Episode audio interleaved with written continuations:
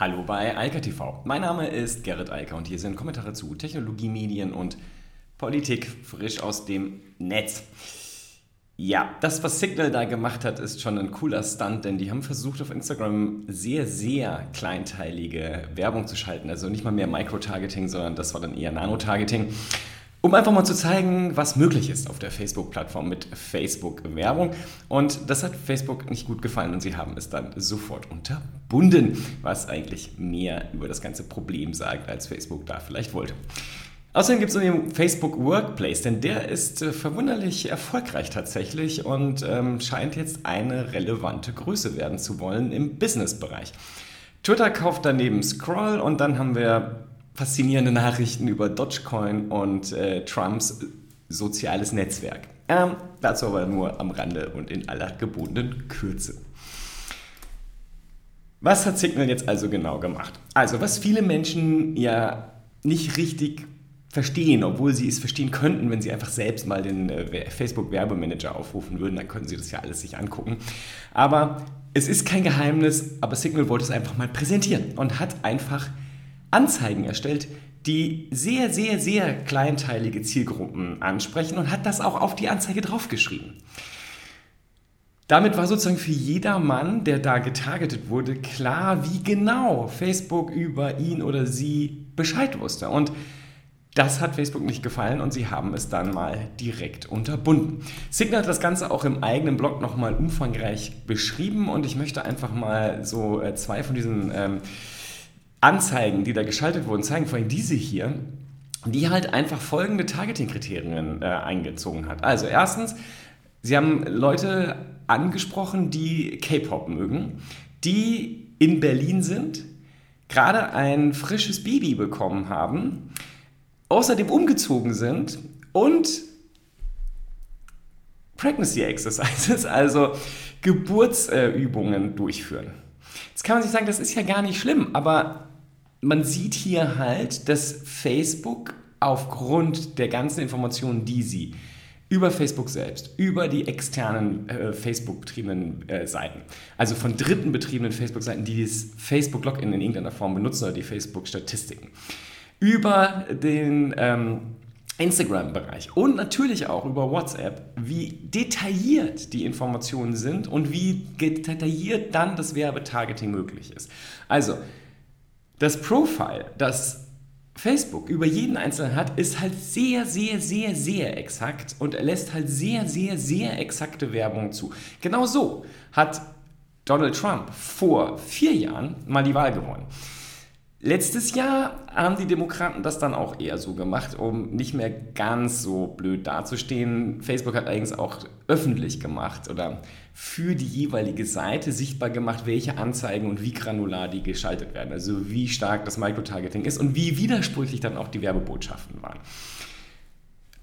Hier kann man sich das einfach mal anschauen. Wie gesagt, Facebook mag nicht, dass man das tut. Also zumindest nicht, dass man das den Nutzern zeigt. Man darf die so bewerben, aber da muss man da was anderes draufschreiben und ihnen nicht sagen, dass man sie nicht komplett von oben bis unten durchleuchtet hat.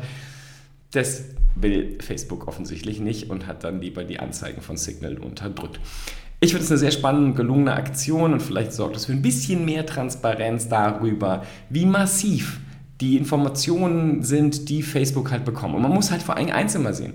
WhatsApp ist halt da reden Leute halt über ihre privatesten Dinge und äh, sorgen dafür, obwohl das ja verschlüsselt ist, dass sie aufgrund der Metadaten halt doch dann sehr viele Informationen preisgeben. Das ist ja etwas, was viele nicht verstehen. Wenn es um diese Metadaten geht, auch beim Thema Vorratsdatenspeicherung, dann glauben Leute ja, es ist egal, wenn die Hauptsache die Daten sind verschlüsselt, dann sieht es ja eh keiner. Das reicht aber eben nicht per se, sondern man muss auch die Metadateninformationen unterdrücken. Etwas, was Signal als Messenger tut, was WhatsApp aber eben nicht nicht tut, denn dann könnte man nicht mehr so schön getargetete Werbung schalten. Also will man das nicht. Und das muss man halt jeden Tag selbst entscheiden, was man für Tools im Internet benutzt. Ich benutze Signal. Das hat Gründe, weil ich will nicht, dass diese Datenmengen sich da zusammen aggregieren. Ich benutze verschiedene Dienste. Das ist doch alles gar nicht schwer und das tut doch gar nicht weh und das kann jeder tun. Ähm, das ist sogar tatsächlich kostenlos in diesem Fall. Ähm, und bei anderen muss man halt überlegen, ob man seine E-Mails wirklich bei Google Mail liegen haben will. Das ist eine Entscheidung, die kann man treffen oder man lässt es einfach und ähm, bezahlt dann lieber für das E-Mail-Hosting. Das ist möglich. Und man muss sich nicht komplett blank ziehen, wenn man dort im Netz unterwegs ist. Das tun aber offensichtlich mittlerweile auch immer mehr Unternehmen, denn interessanterweise hat Facebook Workplace mittlerweile 7 Millionen Abonnenten und das sind jetzt also Leute, die dafür bezahlen, nicht Menschen, die einfach nur den Dienst mal testweise benutzen.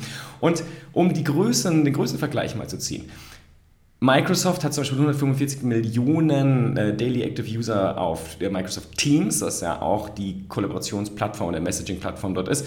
Aber wenn man zum Beispiel Slack sich anschaut, Slack hat gerade mal 12 Millionen zahlende Kunden und äh, Daily Active User. Dagegen wirken 7 Millionen dann schon ganz schön groß. Und das ist ein Sprung um 40 Prozent im Vorjahresvergleich, den Facebook hier hinlegt und jetzt ganz offensichtlich im Business-Sektor angekommen ist. Es ist halt sehr spannend zu wissen, was für Unternehmen das sind, also aus welchen Bereichen, wie groß die sind. Ähm, ich vermute, dass es vor allem eher im KMU-Bereich läuft, aber darüber gibt es aktuell keine sinnvollen Zahlen. Jedenfalls eindeutig ein Erfolg, weil nochmal, im Verhältnis zu Slack zumindest ist Facebook Workplace jetzt ziemlich groß und wenn sie in der Geschwindigkeit weiter wachsen, dann werden sie ein relevanter Spieler im Business-Sektor werden. Twitter kauft Scroll. Ähm, wer das nicht kennt, Scroll ist ein Abo-Dienst, damit kann man Nachrichtenseiten werbefrei bekommen. Es geht so, man bezahlt an Scroll, die geben aber wieder Geld an die Teilnehmenden oder an alle diese äh, Nachrichtenseiten und einen kleinen Anteil und dafür wird die Werbung einfach rausgebracht. Das ist quasi wie ein Adblocker, nur ein bisschen angenehmer für die Nachrichtenseiten. Den hat Twitter jetzt gekauft. Die Spekulationen, was sie damit vorhaben, sind äh, relativ groß. Also man geht darüber, denkt darüber nach, dass es vielleicht so ein Apple News Service werden soll. Was man hier jedenfalls nur wieder sieht, ist, Twitter will unbedingt in das Abo-Modell rein. Sie kaufen dort halt auch entsprechende Technologieunternehmen und MitarbeiterInnen, die genau damit äh, sich auskennen und genau diese Modelle halt fahren können.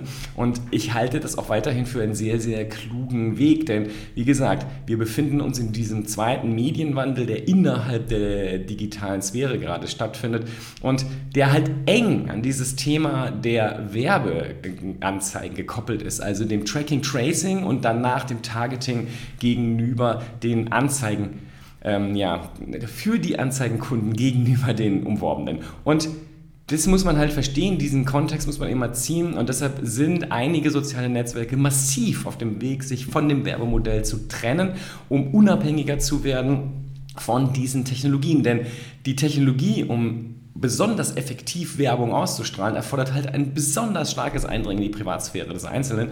Und genau, wenn man das nicht mehr will und auch erkennt, die Gesellschaft will das nicht und das Thema Privatsphäre ist auf einmal ein großes Thema, dann muss man halt davon weggehen. Da muss man Alternativen suchen als Unternehmen und diese Alternativen sind halt nicht mehr Werbung, sondern Paid Subscriptions, also Abo-Modelle, wo man Geld verdient, weil der Nutzer die Inhalte tatsächlich bezahlen will. Zur Erinnerung, Twitter gestern Twitter Spaces, das gleiche, da gibt es demnächst auch die Möglichkeit, dass man Events planen kann, also letztlich Webinare oder Audionare, wie auch immer man das dann zukünftig nennen wird, äh, machen kann, wofür man Tickets vorher verkauft, an denen natürlich Twitter sich einen Anteil nimmt, aber wo sozusagen diejenigen, die das machen, Geld verdienen damit, dass sie ihre Leistung, also ihre Medienleistung dann auf der Plattform bringen. Und genau hier scheint offensichtlich jetzt das nächste Modell dort angegangen zu werden. Wie gesagt, noch zwei Nachrichten, ja, da kann man drüber schmunzeln, aber man muss das jetzt schon sehr ernst nehmen. Dogecoin, ja, also dieser Blockchain-basierte Coin ist ja mal gemacht worden als Scherz, äh, als Scherz zum Bitcoin. Einfach so, weil es geht, weil die Technologie da ist und weil man es machen kann. Stand gestern ist der Dogecoin jetzt mit 69 Milliarden US-Dollar Marktkapitalisierung da draußen. Und damit ist er die viertgrößte Kryptowährung nach Bitcoin, Ethereum und ähm, Binance Coin. Das ist sozusagen im Moment, da ist ja sehr viel Bewegung drin in den Größenverhältnissen und den Marktkapitalisierungen, aber man muss sich das halt schon überlegen.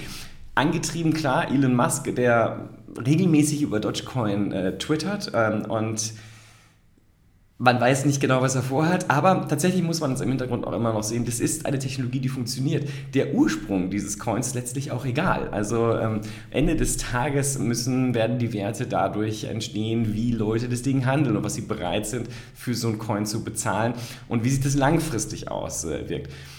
Ob das Substanz hat, äh, zumindest CNBC bezweifelt das äh, beim Dogecoin. Ähm, ich habe auch so meine Zweifel. Das ist halt jetzt sehr, sehr hoch gejazzt worden. Ich glaube, über 10.000 Prozent innerhalb von knapp einem Jahr.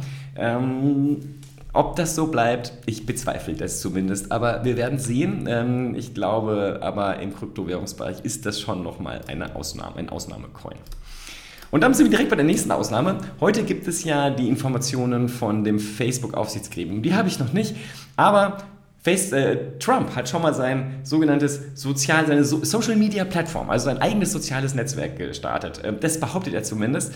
Das gibt es auch, das kann man sich auch angucken, aber die Wahrheit ist, das ist kein soziales Netzwerk, das ist ein Blog. Also, er hat schlicht und ergreifend ein WordPress-basiertes Blog geliefert und das ist jetzt auch live, das kann man sich auch angucken. Das als soziales Netzwerk, also als Plattform zu bezeichnen, ist natürlich Quatsch, aber ähm, man sieht halt, wie offensichtlich verzweifelt er ist und auch offensichtlich vermisst, dass er mit seinen Leuten dort interagieren kann. Er hätte natürlich schon vorher einen Blog starten können. Warum er das jetzt macht, weiß ich nicht.